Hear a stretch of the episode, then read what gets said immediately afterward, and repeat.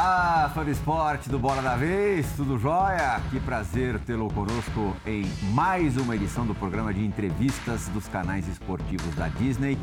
Quatro pessoas nesta bancada, vocês viram no plano mais aberto. O dobro de pessoas que estão à frente do nosso convidado no ranking mundial de tênis de mesa. Explicando direitinho, Liane Kosaka aqui à minha frente, nossa eterna companheira de ESPN e ex-mesatenista olímpica, dois Jogos Olímpicos, é, o primeiro em Barcelona 92 e o segundo em Atlanta 96. Aqui o poliesportivo Fernando Nardini para entrevistar o terceiro colocado do ranking mundial de tênis de mesa, Hugo Calderano. Que prazer tê-lo aqui conosco, é, abrindo aí uma brecha na tua agenda no Brasil, algo que é muito raro, mais raro ainda é o tempo de permanência dessa vez, né? Dois meses no Brasil, o Hugo que desde os 18 anos, ele está com 25, vai completar oito anos de Alemanha, vivendo na Alemanha. É o único mesatenista das Américas a atingir esse posto de terceiro no ranking mundial. E eu já quero fazer uma pergunta, é, totalmente relacionada a isso. Qual é o pódio que você mais sonha? O primeiro lugar no ranking mundial ou a medalha de ouro olímpica, Hugo? Primeiramente, é um prazer estar aqui conversando com vocês, é uma honra. E respondendo a sua pergunta, com certeza, sem dúvida nenhuma, é a medalha de ouro nos Jogos Olímpicos. Eu acho que, que o primeiro lugar no ranking mundial é uma coisa excepcional também, mas eu acho que, que um atleta vive de momentos, né? E ter esse momento de, de você conquistar a medalha de ouro olímpica, o título olímpico, é uma coisa que você sente ali na, na hora, né? E, e eu acho que é ainda mais, mais emocionante, mais importante para um atleta do que o primeiro lugar no ranking mundial. E você sente como algo palpável, possível? Com certeza, é, eu não estaria aqui se, se não achasse que isso era possível. É, eu treino todo dia para isso, para tentar brigar com os chineses no, nos campeonatos mais importantes, Jogos Olímpicos, campeonatos mundiais também. E realmente os chineses ainda estão tão acima, tão, são, são melhores jogadores do que todo mundo, mas, mas eu estou treinando para chegar mais perto deles e, e nos Jogos Olímpicos você precisa ganhar deles uma vez, não precisa ganhar, não precisa nem ser melhor para conseguir uma, uma medalha, uma medalha de ouro. Liane, você já bateu uma bolinha com o nosso convidado alguma vez na vida? Não tive a chance ainda. É, apenas assistindo aos jogos dele, né? E, e, sei da ótima qualidade que ele tem, né? Mas acredito que não daria muito jogo, não. Sua primeira pergunta, por favor, Liane. Bom, bom, primeiro parabéns, né, por toda né, tua carreira até o momento. Acho que a gente não viu o seu melhor ainda, né? Esperamos muito ainda, né, de você, assim como toda a torcida. Queria que você falasse é, um pouquinho mais por que, que é tão importante é, a Olimpíada. O Rio de Janeiro 2016 te marcou muito, deu aquele, aquele empurrão. O que, que né, a, a Olimpíada tem de mágico para ser esse teu grande objetivo? Uhum. Eu acho que eu sou um cara de, de, de dos torneios grandes, né? Eu, eu, até hoje na minha carreira sempre joguei bem nos, nos campeonatos importantes, Jogos Olímpicos e Mundiais. É, é, ainda não, não consegui uma medalha, infelizmente, mas cheguei, estou chegando cada vez mais perto, né? Eu sempre, sempre perdi para alguém que estava ali no top 10, então nunca é, tive um, um resultado ruim nesse tipo de campeonato. Eu acho que principalmente os Jogos Olímpicos me deram um boost, tanto na, na Rio 2016, né? Eu cheguei como é, 50 do ranking mundial e depois dos Jogos consegui subir já para 30. Alguns meses depois fui, entrei no top 20. E eu acho que sentir a energia, a torcida do, do povo brasileiro me ajuda bastante também. Eu acho que, que tanto no Rio quanto em Tóquio ter conseguido jogar o, o meu melhor nível no momento mais importante me deu bastante confiança e, e motivação também. É, não deixa de ter sido uma derrota em Tóquio, né? Isso me deu é, foi uma derrota bem dura, então me deu mais motivação ainda para continuar uhum, treinando. Uhum. E eu acho que, que atingi o meu, o meu nível mais alto até aqui nos meses depois de, de Tóquio também. Bacana. Narda. Hugo, é, você falou aqui, é, bater os chineses é o gol de todo mundo, né? É o que todo mundo precisa para as grandes conquistas, para os grandes campeonatos. É, por quê os chineses não saem desse topo há tanto tempo? É só, entre aspas, hora de voo? É porque o chinês com cinco anos pega a raquetinha e começa o seu trabalho? A gente sabe como as coisas são na China, com questão de disciplina, de carga de treino e coisa do tipo, é só, entre aspas, isso? Ou tem algo a mais que ninguém descobriu ainda? Uhum. É, eu acho que, que, na verdade, nem todos têm esse objetivo de, de ganhar dos chineses, né? São, são pouquíssimos, na verdade. Muitos aceitam que eles são melhores e que não têm o que fazer e que sempre vão ganhar, né? É o... É o o preço que a gente paga por toda essa tradição dos chineses, né? Eles ganham tudo há muito tempo, então tem gente que vai aceitar que é assim e que vai ser sempre assim, mas tem um grupo seleto que, que acredita que pode mudar essa, essa dominância do, do, dos chineses e eu sou um desses, desses jogadores. Respondendo a sua pergunta, eu acho que tem várias coisas envolvidas, né? Claro que a tradição do esporte, eles começam treinando é, muito, muito cedo e... Muito cedo quanto? Eu, eu acho que tem, tem jogadores que começam com dois anos a, a bater na bolinha. Fica complicado. É. E muitos jogadores, isso faz com que, com certeza, surjam é, muitos campeões. E, além disso, eles têm um conhecimento técnico altíssimo. Então, eles têm um nível técnico acima de todos os, os outros países e, e acabam se destacando muito nisso. Eu acho que a gente consegue competir mais na parte física e mental e até mesmo tática, mas a parte técnica é onde eles se sobressaem e, e são melhores do que a gente. O Hugo falou um negócio agora uhum. que me, me, remeteu a uma frase do Davi Ferrer, é. ex-tenista, que ficou ali sempre à margem do Big Three, Big Four. Ele falava: Eu sou o primeiro entre os mortais. Que legal que o Hugo não se conforma em ser o primeiro entre os mortais, né? Que ele quer ser um imortal, um ET também, como são os caras. Verdade, verdade. É, se você tivesse ficado em São Caetano e não ido para a Alemanha, é, existiria alguma possibilidade de você estar na posição que está hoje? Eu acho que não. É... Talvez eu, eu acharia alguma, alguma maneira de, de trazer gente para treinar aqui, de, de, de tentar melhorar de, de, de, alguma forma diferente. Eu acho que é assim que, que o meu cérebro e o cérebro dos meus treinadores funcionam também. A gente sempre é, procura formas de, de, inovar, de continuar melhorando, mesmo se a gente não tiver as condições necessárias. Mas, com certeza, a minha ida para a Alemanha foi, foi muito importante para esse meu desenvolvimento. Eu acho que poderia, sim, ser um jogador top continuando no Brasil, é, mas com certeza não nesse, não nesse nível. Você consegue perceber fácil a tua evolução? É algo muito perceptível para você? É, ou é algo tão lento, gradual e ali de esforço mesmo, que para o tenista, para o mesa-tenista, é difícil de, de, sacar? Eu consigo perceber sim, eu, eu gosto bastante de olhar para trás e ver o caminho todo que eu, que eu percorri, né? No, no, alto nível você sempre vai ter fases boas e fases ruins e principalmente nas fases ruins é importante você olhar para trás e ver tudo que você já percorreu, né? Toda a sua evolução. É, acho que se a gente pensa aí, alguns anos atrás era quase impossível imaginar que eu, que eu conseguiria chegar tão longe assim, já número 3 do mundo. E espero continuar evoluindo ainda mais. É... E eu acho que no, no, alto nível, muitas vezes, não é, não é uma evolução gradual que você está sempre é, evoluindo dessa forma.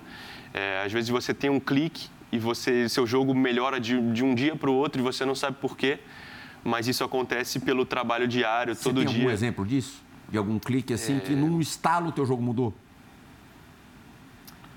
É difícil ter um, ter um exemplo aqui assim, mas eu acho que é, que é tantas horas na, na mesa, no ginásio, muitas vezes você está tá se sentindo mal, você não, não sabe por que você não está jogando bem.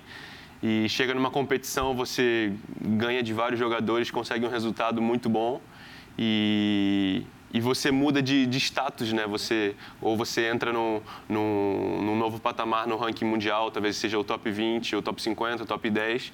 E, e aí acho que o seu, a sua mente fala para o seu corpo que agora você é isso, né? Você, você chegou nesse nível e, e não tem ninguém que vai, vai, vai te tirar desse nível.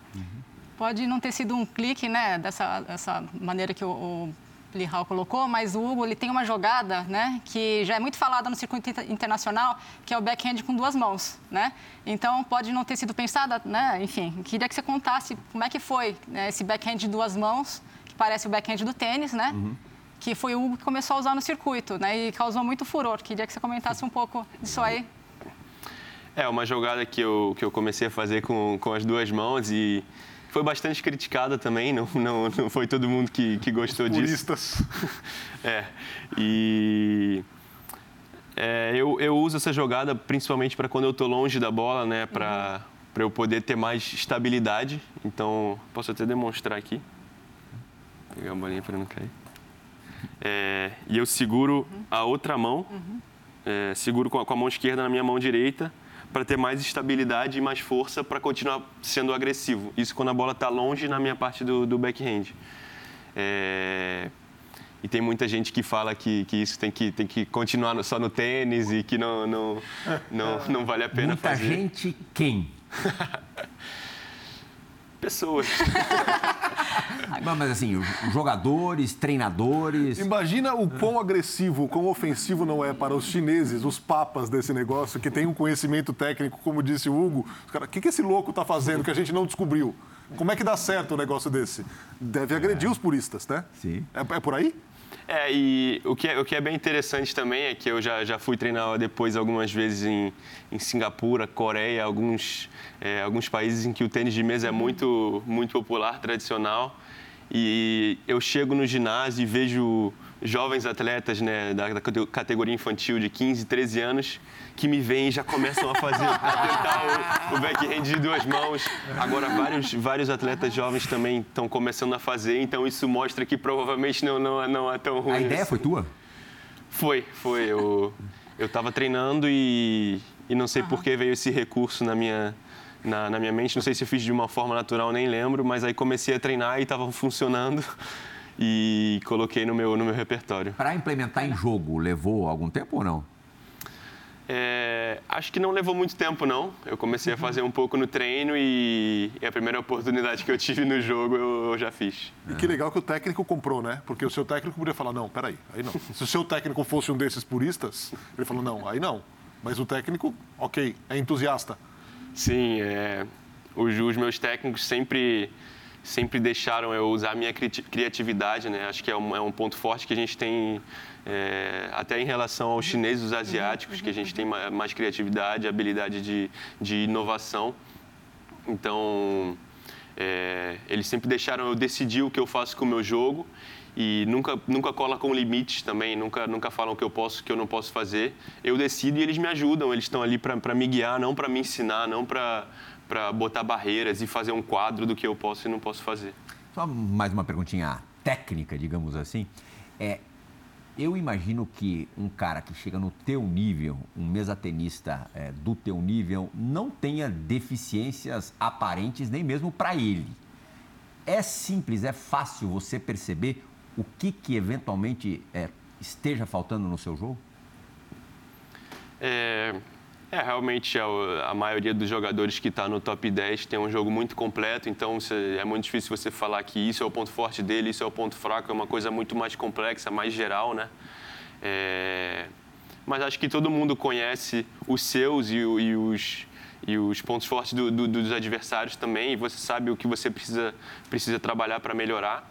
Mas uma filosofia que eu sempre tive, junto com os meus treinadores também, é, eu sempre procurei trabalhar mais os meus pontos fortes uhum. e fazer os meus pontos fortes ficarem excepcionais e não é, melhorar os meus pontos fracos. É, eu acho que até pela mentalidade isso é, isso é, muito bom porque você chega todo dia no treino é, sabendo que você que você vai vai curtir aquilo ali que você quer ser ainda melhor que você quer melhorar o que você já faz bem você vai fazer todo dia o que você faz bem e não e você não vai chegar é, é, sempre frustrado frustrado pô tentando melhorar isso aqui a há, há, vários anos e não consigo melhorar o meu ponto fraco, mas você tem um, tem um espírito diferente quando você pensa dessa forma.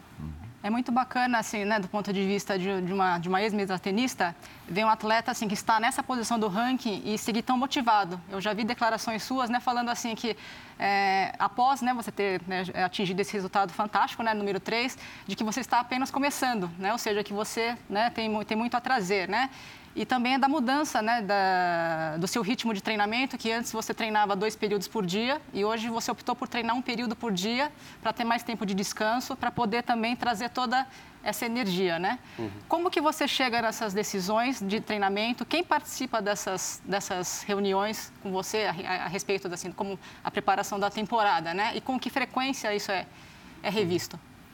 É, eu, eu acho que é, se a gente vai comparar com, com os chineses e os asiáticos, eu sou uma criança ainda, entre aspas, no tênis de mesa, né? A gente estava falando aí que eles começam com dois anos de idade, então uhum. é, acho que um, um chinês de, que tem é, oito anos a menos que eu já treinou mais horas do que eu. Então acho que eu tenho muito a, a melhorar, preciso só de, de, mais tempo, mais horas na mesa. E isso que você falou da, da questão de eu treinar menos tempo pode ser um pouco contraintuitivo, né? Eu acho que que, que hoje em dia, principalmente, é bem, é, é, bem comum você falar que você tem que trabalhar duro, você tem que estar tá muito tempo no ginásio e é o esforço. Mas eu acho que se você se esforça, é, se você treina muitas horas, mas sem estar no seu, no seu 100%, sem ser com aquela intensidade, sem ser de uma forma inteligente, é, todas essas horas não vão, não vão servir tanta, para tanta coisa. Então eu optei por, eu acho que principalmente pelo, pelo meu estilo de jogo, que é muito agressivo, eu exijo muito do, do, do meu corpo, né, da minha parte física. Eu optei por treinar é, geralmente um período. E nesse período eu sei que sempre que eu estou no ginásio, eu vou ter que dar o 100%. É, eu não posso sair de lá sem, sem, sem dar 100% em cada ponto, cada bola. E, e, é assim que eu treino mais ou menos de, de, de um ano para cá. É... E eu acho que, que isso está tá fazendo realmente a diferença. Esse né? período único é de quanto tempo, de quantas horas? Geralmente, hum, é, três horas. Três horas na mesa, uhum. é, fora a parte física. Então, eu é, muitas vezes eu descanso na parte da manhã é, para me recuperar do treino do, do, dia anterior e faço um treino de, de mais ou menos cinco horas, incluindo é, o aquecimento, três horas na mesa é, com bastante intensidade, depois parte física, depois alongamento, massagem ou qualquer coisa que eu, que eu preciso. Fora da mesa, mais ou menos quanto tempo por dia? Qual é a carga? É, mais ou menos duas, três horas também. Então é quase, quase 50%. Você está vendo aí alguns, alguns é. treinamentos seus fora da mesa, no caso. Você gosta de treinar? Eu gosto bastante. É, é eu acho que para mim o mais importante é, é, me divertir, né? Eu trabalho muito duro, mas, mas sempre que eu estou ali eu tô, tô adorando isso que eu faço. É, adoro estar tá, tá sempre no treino, tá, tá me esforçando, tá sofrendo ali fisicamente, mas, mas a mente está sempre presente. Eu acho que quando você gosta do que você faz, você, você acaba melhorando ainda mais. Será que ele gosta de treinar? Esse abdominalzinho aí tá mole? Agora, essa questão da, da aptidão esportiva é algo muito presente na sua família pelas suas origens, né? Dos seus pais. E você passou por algumas modalidades é, distintas do tênis uhum. de mesa, né? uhum. né? É, é o atletismo, o voleibol, você joga bem vôlei. Eu já vi você jogando vôlei, você joga bem vôlei. Como é que você Basquete, foi parar? Basquete, já vi até enterrando. O tênis de mesa é completamente diferente. Talvez seja o que te exija mais de parte mental. É... Por que você tomou esse desafio para você? É... Por que você sentiu que esse era, o... talvez fosse o maior dos desafios? Por que, que você escolheu esse desafio? Uhum. É, o esporte sempre teve presente na minha vida, né? Meus pais e meu avô são formados em educação física. É... Sempre gostei muito de esporte desde que eu era muito pequeno e pratiquei vários esportes, como você disse.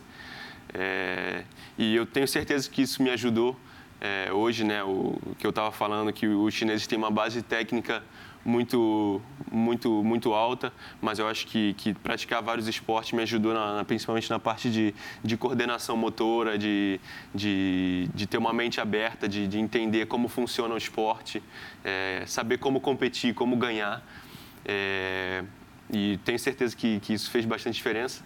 E eu acho que eu esqueci o que, que você perguntou no Por que o desafio do tênis de mesa que talvez fosse o mais complexo dentre as modalidades uhum. que você praticou? Sim, o, o, tênis de mesa é um esporte que, que exige muito a parte mental. É claro que eu não pratiquei esses esportes no, no alto nível, né? Então não, não, não sei como, como seria, é difícil comparar, mas o tênis de mesa é um esporte muito mental e, e acho que, por exemplo, o, o basquete e o, e o vôlei, eu não seria tão alto para praticar esses esportes, talvez não seria tão fácil assim. É, o tênis de mesa é um esporte que eu, que eu posso usar tanto a minha parte mental e parte física e, e, e unir essas duas para formar um. para ter uma, uma. ser um jogador bem sólido. Além do tênis de mesa, qual é o esporte que você mais acompanha como, como fã, assim, como admirador? Eu, eu diria que, que é o, o tênis e o basquete. São, são os esportes que eu mais acompanho. Tênis você joga bem? Jogo, jogo bem. A gente tem algumas perguntas gravadas no programa de hoje. A primeira vai partir do Demetrio Vecchioli, do UOL, do blog Olhar Olímpico. Uma pergunta que tem tudo a ver com o teu hoje, uma pergunta bem factual a respeito é, do que serão os seus próximos dias aí como mesatenista. Vamos ver. Oi, Hugo. Oi, pessoal do Bola da Vez, tudo bem? Prazer estar aqui com vocês. Hugo, faz um tempo já que você mora na Alemanha, você jogava por um clube dessa cidade alemã, que eu não vou gastar meu alemão para falar o nome, e você se transferiu para um clube russo para jogar a Champions League do tênis de mesa. Você pode até explicar melhor o que é. Só que esse clube acabou sendo suspenso por causa da guerra e você não tem jogado por clubes. Está sendo uma temporada atípica, com menos jogos, sem jogar todo final de semana. E o que você pensa para o seu futuro? Você pretende continuar ligado a esse clube da Rússia? Você vai sair de lá tão logo for possível? Uh, como está a sua relação com o clube e com a Rússia em guerra? É isso, um abraço. É, essa é uma pergunta bem importante, né? Eu é, nessa temporada comecei a jogar por um por um clube russo e, e tudo correu muito bem, né? O começo com o início com, com o clube russo foi foi muito bom. Eu eu ganhei todos os meus jogos, né? 17 partidas, na, na, tanto na Liga Russa quanto na, na Champions League. E a gente chegou na semifinal, a gente jogou a, o primeiro jogo da semifinal da Champions League. E quando tudo isso começou, a guerra começou e, e infelizmente a gente não pôde continuar na Champions League. E agora eu rescindi o contrato com o meu clube russo, então não, não vou mais jogar por eles. É claro que eles não, não não tem nada a ver com o que está acontecendo, mas, mas é, por razões óbvias eu, eu tive que sair do clube. E agora não sei quais vão ser os, os próximos passos, os, os, próximos passos, não sei ainda o que eu vou fazer na próxima temporada, mas estou avaliando as possibilidades. Uhum. Uma das razões de você ter ido para esse time russo era abrir um pouco mais o teu, o teu calendário. Você não teria obrigação de disputar a Bundesliga, jogaria menos, treinaria mais para as competições mais importantes. É, em cima ainda dessa questão de calendário, também é, com mudanças impulsionadas aí pela, pela pandemia, que a gente nem sabe quando vão acontecer as principais competições. O quanto que isso tem te atrapalhado? Mundial por equipes, por exemplo, que aconteceria no início do ano na China, já foi empurrado para o final da temporada e nem se sabe ainda com certeza absoluta se vai acontecer. É, como é que é treinar sem ter uma, uma um, um objetivo claro? É, isso na, na tua cabeça é, rola de que maneira? É bem complicado para um atleta não, não ter um calendário claro, né? Saber quais são as próximas competições. É, é, eu sou um cara que, que gosta de se preparar bastante para as competições, principalmente para as mais importantes. Eu, eu coloco uma competição em mente e, e vou com esse objetivo até o final. Então é bem, bem, bem difícil não poder se projetar, não, não saber exatamente para que você está treinando, mas então a gente tem que, tem que achar formas diferentes de manter a motivação. Então, como, como hoje não, a motivação não pode ser uma competição específica, então a, a minha motivação e o que, o que me, me guia no treinamento tem que ser melhorar o meu jogo, me fortalecer fisicamente, é, melhorar alguma parte específica do meu jogo, seja o backhand, forehand, o jogo curto, saque, recepção. E e sem, sem ter esse calendário oficial já, já determinado, a gente precisa achar essas, essas novas formas de, de se concentrar no treinamento. Dentro desse calendário né, é, indefinido, a gente teve três torneios nesse início do ano que você participou, né? Teve o Grand Smash, depois dois torneios no Catar. Né? Eu queria que você fizesse uma avaliação da sua participação nesses, nesses três torneios, começando pelo Grand Smash, que foi uhum. em Singapura. É, é, no Grande Smash eu acabei perdendo na primeira rodada, né, de um, um, jogador português, então não consegui, não consegui fazer o meu, o meu melhor campeonato. E, e depois no Catar, cheguei duas vezes nas quartas de final. É claro que eu gostaria de, de ir mais longe, quem sabe é, ganhar esses campeonatos, mas eu não, não, não consegui apresentar o meu melhor nível. É, eu acho que, que isso faz parte também no alto nível, né? No, no final do ano passado eu estava jogando no nível muito alto e é muito difícil você sempre manter esse nível. é, é, tudo é muito difícil, né? A parte mental, a parte física, você tem que estar sempre no, no, no, nível mais alto. Então, nessas competições eu não consegui jogar no meu melhor nível, mas eu, eu sei que faz parte. Isso não é nem um pouco, nem perto do, do fim do mundo para mim. Eu, eu tenho certeza que vou continuar evoluindo. E então não, eu, eu, procuro avaliar mais o, o, os meus resultados num, num, período maior, né, de, de seis meses até um ano do que avaliar todas as competições e você acaba é, ficando frustrado e, e você acaba é, complicando a sua cabeça à toa, né? Muitas vezes você vai, você vai acabar perdendo para um jogador mais fraco e isso faz parte, tem que aceitar e, e depois ver se você ah, conseguiu evoluir nesse, nesse período de, de Você longo. gosta da, da ideia do, do Grand Smash, é, é, que seria o equivalente ao Grand Slam, né? Os quatro uhum. principais torneios do ano. É, teve esse primeiro em Singapura, a gente não sabe direitinho também como é que vai é, ser daqui para frente. É, mas como conceito, você gosta? Sim, eu gosto bastante, né? Como eu falei, eu, eu acompanho bastante o tênis, então gosto bastante do, dos grandes slams. E eu acho que se eles conseguirem fazer um...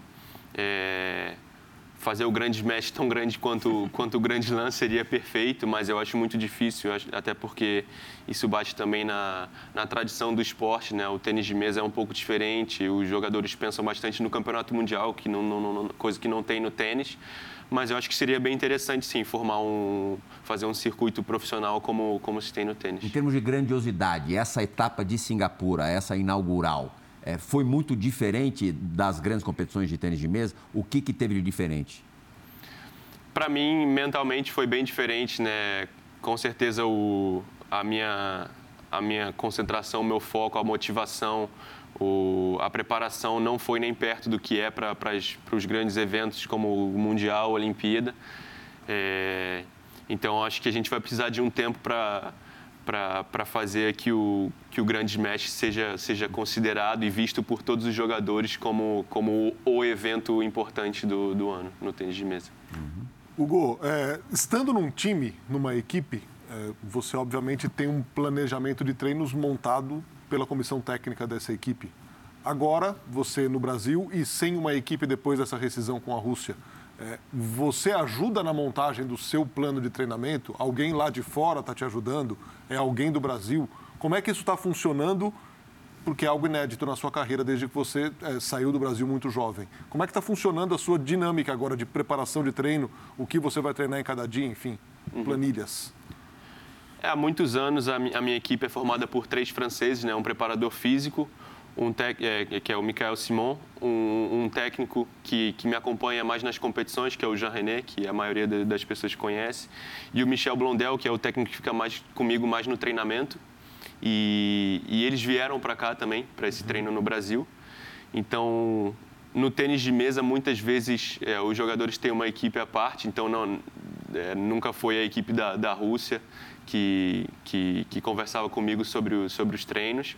E a gente sempre conversa é, junto, né? Que a gente que eu digo é a equipe, uhum. eu com a, com a, minha equipe, os, os, os, técnicos franceses, a gente sempre conversa junto sobre, sobre como vai ser o, o próximo período de treino. Então a gente bola uma estratégia para realizar na, nas próximas semanas e nos próximos meses. Quem foi o grande mesatenista brasileiro aí, dono de 15 medalhas pan-americanas, que você derrotou aos 15 anos de idade? Hã? Famoso Goiama. Como é que foi? O que, que representou para você aquela, aquela vitória? Antes da gente colocar o Hugo no ar para fazer uma pergunta para você também. É, é a, a, primeira vez que eu, que eu ganhei do Goiama foi quando eu tinha 15 anos e realmente ele é um ídolo do, do esporte, do tênis de mesa brasileiro, então acho que é, representou muito para mim na, na, na, época, né? Conseguir uma vitória é, é, em cima de um, de um, do maior ídolo do, do, do, tênis de mesa brasileiro e acho que isso me deu confiança também para continuar evoluindo e que eu poderia chegar bem longe. Como é que ele reagiu, você lembra? Não lembro, faz Não. muito tempo. Mas ficou louco da vida. Tá, assim, com você, você lembra como é que foi o tratamento pós-derrota, no caso dele? É, não lembro, acho que ele deve ter ficado é, pé da vida por dentro, mas não, não deve ter mostrado Esse moleque tanto. aí, velho. Pô, 15 anos. Moleque abusado. Hugo, mesmo assim, a gente gostaria que você fizesse uma pergunta pro, pro teu xará, hoje terceiro colocado no ranking mundial, Hugo Calderano. Diga lá, o Goiama. Fala, Hugo, tudo bem? Primeiro, parabéns por tudo que você conquistou até hoje e eu tenho certeza que você vai conquistar muito mais. Porque você é um cara que treina muito, você é um cara focado, é, disciplinado, tem a cabeça muito boa e tem uma equipe muito forte junto com você. E a minha pergunta é exatamente sobre a cabeça, sobre a parte mental. Né? Qual a importância de um trabalho mental para que você possa entrar na mesa o mais concentrado possível, o mais confiante, para poder alcançar seu grande objetivo, que é a vitória, é claro. Você pode falar isso pra gente? E ó, minha filha Ariel, você sabe, fazer aniversário no mesmo dia que você, 22 de junho, e eu vou torcer para que ela seja uma grande campeã como você. Valeu, Gol. Abração. É, com certeza ele sabe que, que a parte mental é muito importante no tênis de mesa. Eu sempre coloquei isso como, como prioridade número um, né? Acho que sempre foi uma das minhas forças também. É, eu acho que com, com a experiência você vai criando uma, uma, uma rotina mental antes dos jogos, né? Eu costumo ouvir música e me colocar no, é, no clima de jogo, né? Para competições importantes, dois, três meses antes do, dos Jogos Olímpicos, por exemplo, eu começo a, a fazer visualizações, me ver na, na competição. É, assim que sai o sorteio da competição, eu já é, começo a jogar contra esse adversário na minha mente. Então, quando eu chego no jogo, eu já sei o que, eu, o, o, o que esperar, né? Eu já, já joguei contra esse adversário mil vezes ou, ou mais na minha cabeça. Então, eu acho que isso é, serve até como uma forma de treinamento sem, sem tanto esforço né? físico. E muitas vezes, é, um exemplo é quando eu, quando eu me machuco, me lesiono e fico um tempo sem treinar, eu, eu, eu uso esse tipo de, de visualização mental e acabo voltando para o treino melhor do que eu do que eu do que eu estava antes de, da, da, lesão e eu acho que tenho certeza que isso serve como uma, uma, uma forma de treinamento também. Você tem acompanhamento psicológico? É, não, eu eu tive um, um coach é, mental, né, um francês também, que, que infelizmente faleceu logo antes dos Jogos Olímpicos do, do Rio, mas ele me passou muito, muitos conhecimentos, muitas ferramentas que eu, que eu uso até hoje no, no meu jogo e, e acho que isso fez bastante diferença também para eu, eu me tornar o, que, o atleta que eu sou hoje. Não sei se frieza é a palavra certa, mas o alemão é, é mais prático do que o brasileiro. Ele tem menos envolvimento emocional com as coisas, pelo menos aparente, do que o brasileiro. Estar há tanto tempo na Alemanha, convivendo com um alemão, te transformou um pouco em alemão? é... Acho que não, talvez um, uma pequena porcentagem, mas eu, eu, não diria. Mas é até engraçado que você mencionou isso, o, o meu técnico Michel Blondel, que, que, eu, que eu acabei de falar, ele costuma dizer que eu sou um brasileiro sueco, né? Eu acho que, que tenho uma parte muito quente dentro de mim, um fogo de, de querer sempre, sempre ganhar, mas ao mesmo tempo a frieza por fora, a frieza mental. É... Então eu acho que essa, essa mistura é muito importante no esporte. Uhum. A montagem do cubo mágico em cinco segundos está é, incluída nessa, nessa preparação mental de alguma maneira ou não? Não. Esse treinamento é? de, de ter que resolver a coisa ali rápido? Não, eu acho que eu, eu, eu acho não. Eu gosto de, de, de, qualquer tipo de desafio, né? Isso é uma coisa que eu faço só por lazer e, e sempre, sempre gostei bastante de tentar montar o cubo mágico cada vez mais rápido. Nardini falou para mim, meu, peça para ele de qualquer maneira trazer o cubo mágico que a gente vai testar esse negócio do 5 Sabe segundos. a sensação do, do time, sabe o time lapse que você uhum. faz no celular? É a sensação do time lapse ao vivo. É verdade. É, é o time lapse acontecendo eu na sua precisaria frente. de um time lapse ultra veloz para fazer em 3 minutos. Exatamente. Hã? Exato. Você tá Aqui. com o cubo aí, né? Hã? Quem é que vai embaralhar? Vocês. Quer embaralhar? Não, por favor. É. Que nem embaralhar você direito. Pois é, pois é. Agora, Hugo, um pouco da, mais da sua técnica, né? Enquanto o Nardini embaralha, você é bem agressivo no jogo, né? Bem agressivo. Você gosta de finalizar, você gosta de estar praticamente com a bola ali na mão para definir, né? É, e eu também já vi é, você comentando algumas vezes que você sabe que você é assim, que talvez o, o, grau de risco que você tome em alguns jogos possa até, eventualmente, passar um pouco, né? Como que você faz essa avaliação? Você chega a assistir os seus jogos depois? É, eu assisto alguns dos meus jogos, não muito. É, eu acho que, que o que eu tenho na minha mente, as memórias que eu tenho do jogo, geralmente são bem concretas, então eu não preciso é, assistir tanto. E realmente sou um jogador muito agressivo, né? talvez o mais agressivo do circuito. E muitas vezes também já fui criticado por isso, mas eu tenho certeza que é por isso que eu estou na, na, posição que eu estou hoje. Se eu, se eu quisesse jogar de uma outra forma, mais passiva, eu não, não, não estaria nessa posição.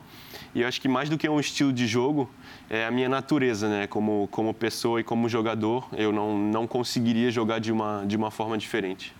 Você sabe, né, Nadine, que as fake news e vídeos fakes dominam aí a, a, internet e tal, né? A gente vasculhando o Instagram do Hugo, encontrou ele montando o cubo debaixo d'água. Ah, exato, né? exato, exato. Mas daí até Não eu ali numa, numa, trucagem, ó lá, ó. ó a gente está acompanhando ali, rapidinho debaixo d'água. Apneia e, e velocidade de raciocínio no, no mesmo. Do dedo, cara. Tá acelerada essa câmera aí, Hugo? Tá normal. Não, normal. É time-lapse, cara. Certeza que é. Quero ver aqui, ó, agora. Vamos, vamos contar vamos uns segundos? Vamos lá. Posso dar o, o start aqui? Pode. Vai.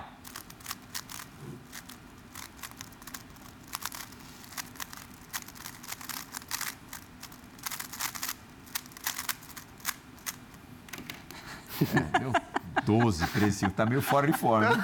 É, tô frio, tô com a mão fria.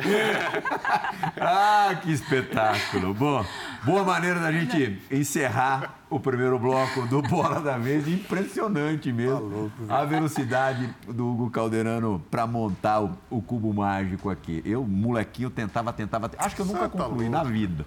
E assim, utilizando-me de horas e horas e horas. Bola da Vez volta já, gente. I don't like walking around this old and empty house. So hold my hand, I'll walk through my day. Stairs creak as I sleep, it's keeping me awake. It's the house telling you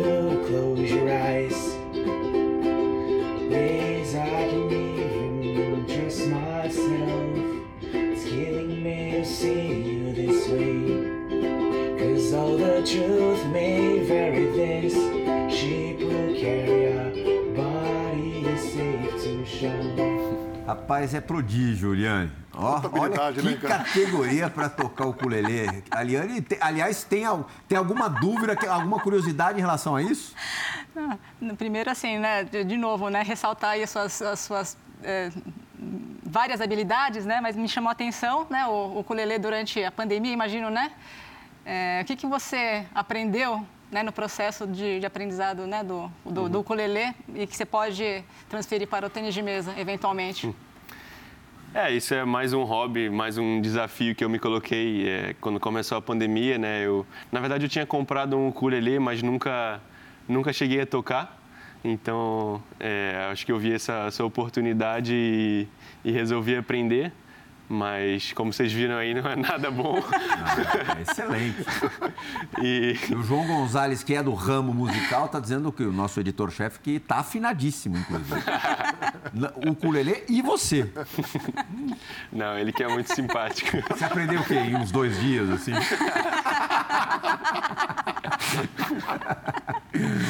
É, mas, mas eu acho que, é, que é, eu sempre fui um cara de, de, de esportes, assim, de, de exatas também. É, então, aprender uma coisa nova, aprender a tocar um instrumento foi uma coisa que, que ajudou, é, ajudou bastante o meu cérebro, também, meu cérebro também. É, eu, eu acho que, que isso me relaxa bastante. Eu agora costumo tocar ukulele e violão é, quase todo dia, só para só me distrair. Tem muita diferença de um para o outro? Não muita. É, eu, eu, aprendi primeiro o ukulele, que é mais fácil, e depois consegui aprender é, bem rápido o violão. O ukulele é mais Nada fácil? bom também. Imaginava é, o contrário. É, o ukulele só, só tem quatro... experimentou ou não? Não, mas acho que é parecido. O ukulele tem quatro cordas e o violão são seis. Então. Sim naturalmente mais um pouquinho mais, mais fácil. Mais fácil. E, a, e, a, e a coisa do, dos idiomas? Você fala quantos e está aprendendo quantos? é, eu falo cinco idiomas fluentes. Quais? É, português, inglês, espanhol, francês e alemão. Uhum. E mais dois é, nível intermediário, é, chinês e, e italiano. Uhum. Nível intermediário, mas você já deu entrevistas em chinês? Já, já. Desde essa entrevista já melhorei bastante. é, eu eu no, na, na, Alemanha, no clube onde eu treino, em Oxenhausen, é, tem, um, tem um técnico chinês, então ele me ajuda bastante. Eu, eu, só falo com ele em chinês e ele também tem essa meta de, de conseguir me ajudar a, a, a falar, falar bem mandarim. E, e, é sempre bom ter alguém para falar, né? Porque se você aprende uma, um idioma e não, não, ah, tem ninguém para falar. Mas é um lance meio autodidata, assim? É, eu, come... eu resolvi aprender, é, porque o tênis de mesa é tão popular na China e eu vou muitas vezes por ano para a China. Achei que seria bem útil para mim aprender o chinês e comecei a aprender sozinho, faz mais ou menos um ano e meio. Uhum. Fala pra gente, achei que seria bem útil aprender o chinês em chinês. não, não vou falar isso. Até o final do programa vai pensando agora, em alguma coisa para você falar. Agora, pegando esse gancho né, do, do, do Plihal, né, esse é um passo para você jogar, sem dúvida, a Liga Chinesa, né? Que talvez seja um, um desafio bacana para você né, na carreira. E o que, que você acha né, que, que falta né, nesse, nesse contexto para você eventualmente jogar na Liga? Né? Já que você jogou na Alemanha, né, nesse momento a gente sabe que as possibilidades estão abertas, né? acho que é um desejo que você já demonstrou. Né? O, que, que, o que, que falta é, acontecer para, de repente, a gente ver você também em ação na, na Liga Chinesa? Uhum.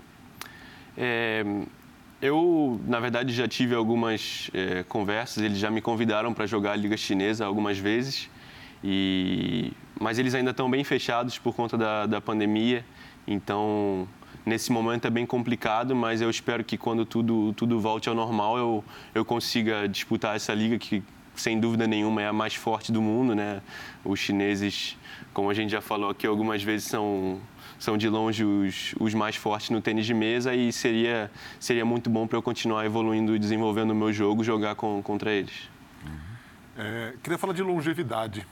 A gente vê um Timo Ball que joga em altíssimo nível aos 40 anos, a gente vê um Malon que não larga o osso, aí é top 5. É, o que você imagina para você? É óbvio que tem muita variável pelo caminho, você ainda está longe disso, tem 25 anos, mas o que você imagina para você? É, é, eu acho que no tênis de mesa o, o atleta pode jogar é, por bastante tempo e é, é difícil eu me projetar, né? Como eu exijo bastante do meu corpo, a, a parte física vai ser muito importante é, ao longo dos anos, mas eu estou trabalhando para para isso, para poder continuar jogando por mais tempo. Eu acho que a prevenção de lesão também é muito importante. E, mas eu gosto bastante de, de jogar e espero continuar, espero poder continuar jogando por, por muito tempo, quem sabe passar dos 40 anos também. O Timo Boll é a tua maior referência, assim, teu, teu maior ídolo no tênis de mesa?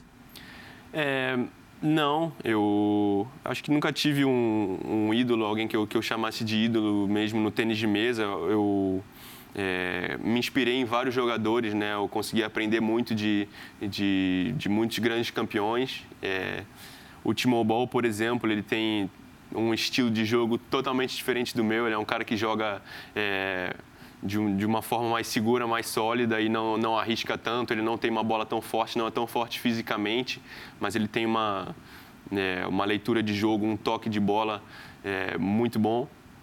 E então, eu não, provavelmente não teria ele como, como referência, como ídolo, porque nós somos Sim, basicamente muito opostos. Diferentes. É. É. Mas, assim, de repente, uma admiração pelo, pelo que o cara é, pelo que, ele, que o cara representa tal. Até foi uma pergunta aqui do, do, Luciano Silva, nosso fã do esporte, via Twitter, agradecendo a oportunidade de, de, de fazer uma pergunta para você. Ele gostaria de saber se você teve alguém que, que tenha te inspirado para você entrar no tênis de mesa assim, conhecer, conhecer um pouco mais do, do esporte, da modalidade? Uhum. É, eu comecei a jogar com oito anos, então é difícil lembrar, né? Eu era uma criança ainda quando eu comecei, então eu, eu brincava de ping-pong como todo mundo já brincou. e brincava bastante com, com o meu pai. E ele me levou para começar a treinar. É, mas antes disso eu não, eu acho que não, não, não conhecia ninguém, nenhum jogador de tênis de mesa e no início era, era mais sobre, sobre me divertir e, e aproveitar aquilo lá. Como é que é a tua relação com os teus principais adversários? Os chineses não são, não são muito abertos, né? Eles, a equipe deles é bem fechada, então eles não, não conversam tanto com a gente.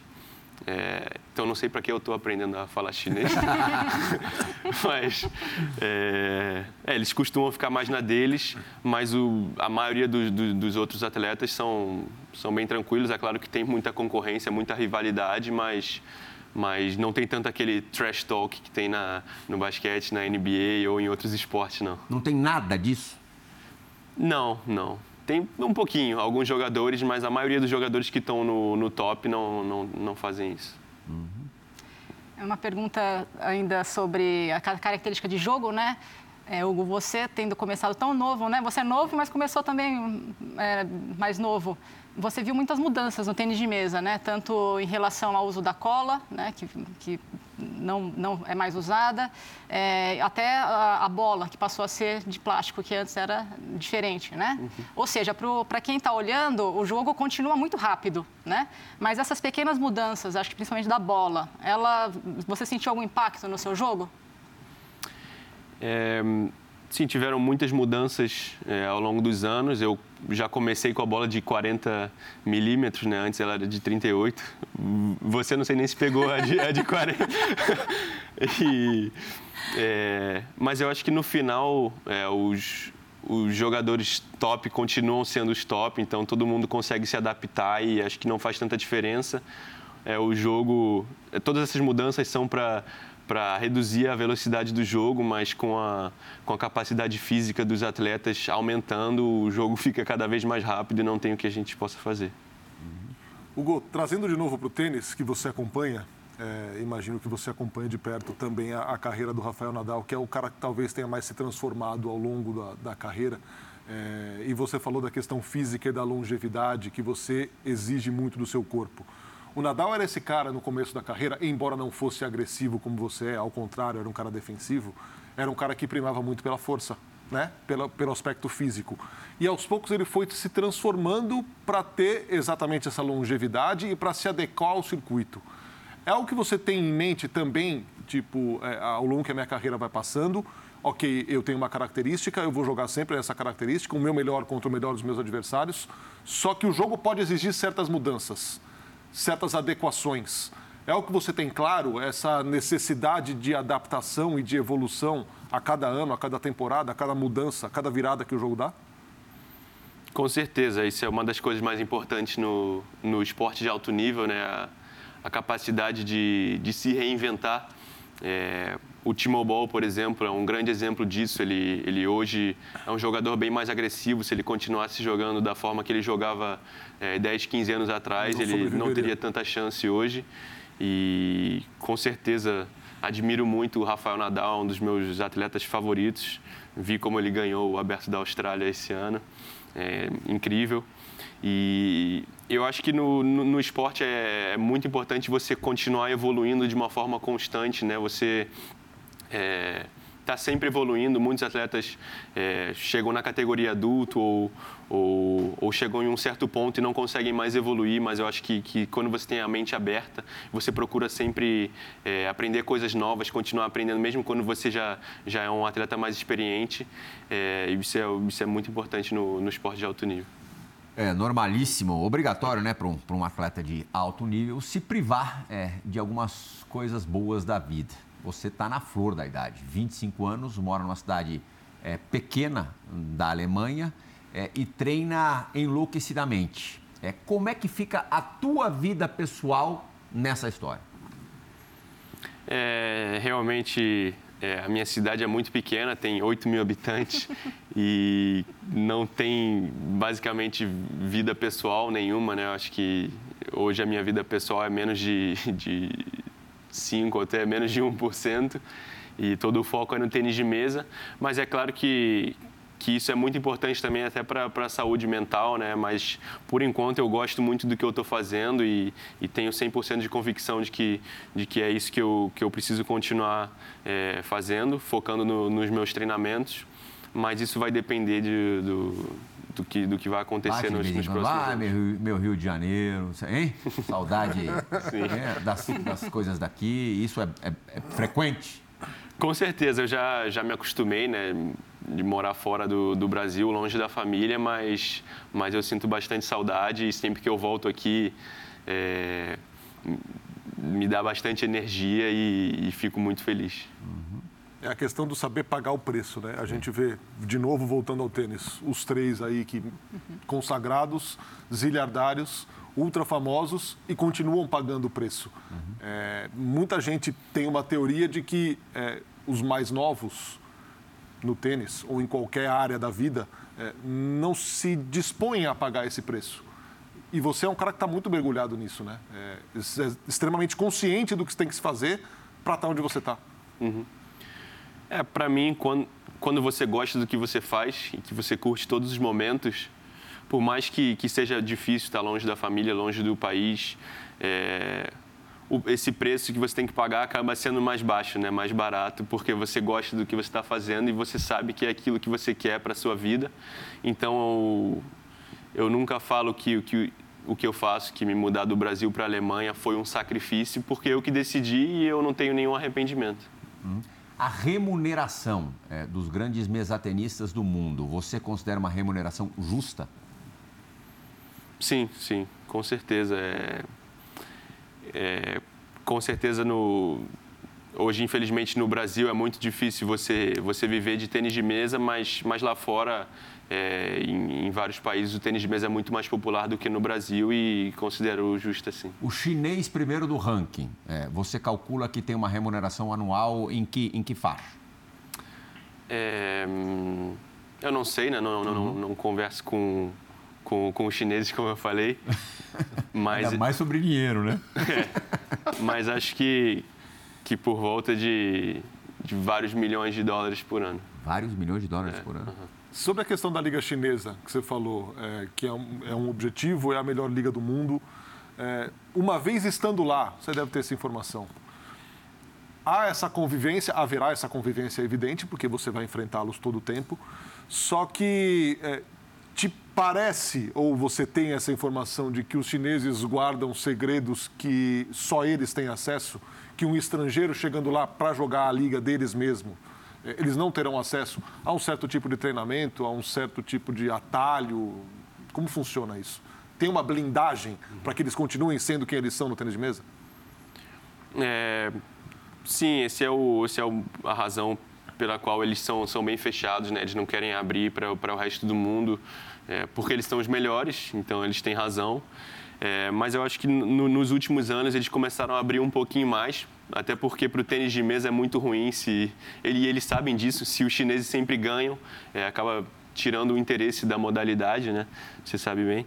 E então, eles têm esse interesse de, de trazer atletas estrangeiros para treinar com eles, para competir na, na Liga Chinesa. E se eu tiver essa oportunidade de treinar realmente com os melhores, né? porque a gente está falando aí do, do, dos, dos quatro, cinco, seis melhores chineses que são realmente os jogadores top. E se eu, se eu puder treinar e competir com esses caras com mais frequência, eu, eu gostaria de fazer. Liane, obrigadíssimo. Fernando Nardini, muito obrigado. Hugo Calderano, te agradeço demais. Hugo, que agora, neste mês de maio, vai competir em casa, né? em casa mesmo, no Rio de Janeiro, um desafio entre Brasil e França. Quais são as possibilidades do Brasil nesse, nesse desafio? São boas? Sim, a gente treina bastante com esses franceses também lá na, na Alemanha, em Oxenhausen. E, e nós convidamos eles para treinar aqui com a gente e participar desse desafio. Vai ser um desafio bem interessante. Eu acho que, que as duas equipes estão bem equilibradas e vamos ver o que acontece. Mas um pouquinho vocês pegavam o carnaval aqui. Para vocês iam gostar. Obrigado, gente. Fã do esporte, agradeço demais pela, pela companhia nessa, nessa última hora. Foi ótimo o papo com o Hugo Calderano. Bora da vez retorna na semana que vem. Tchau!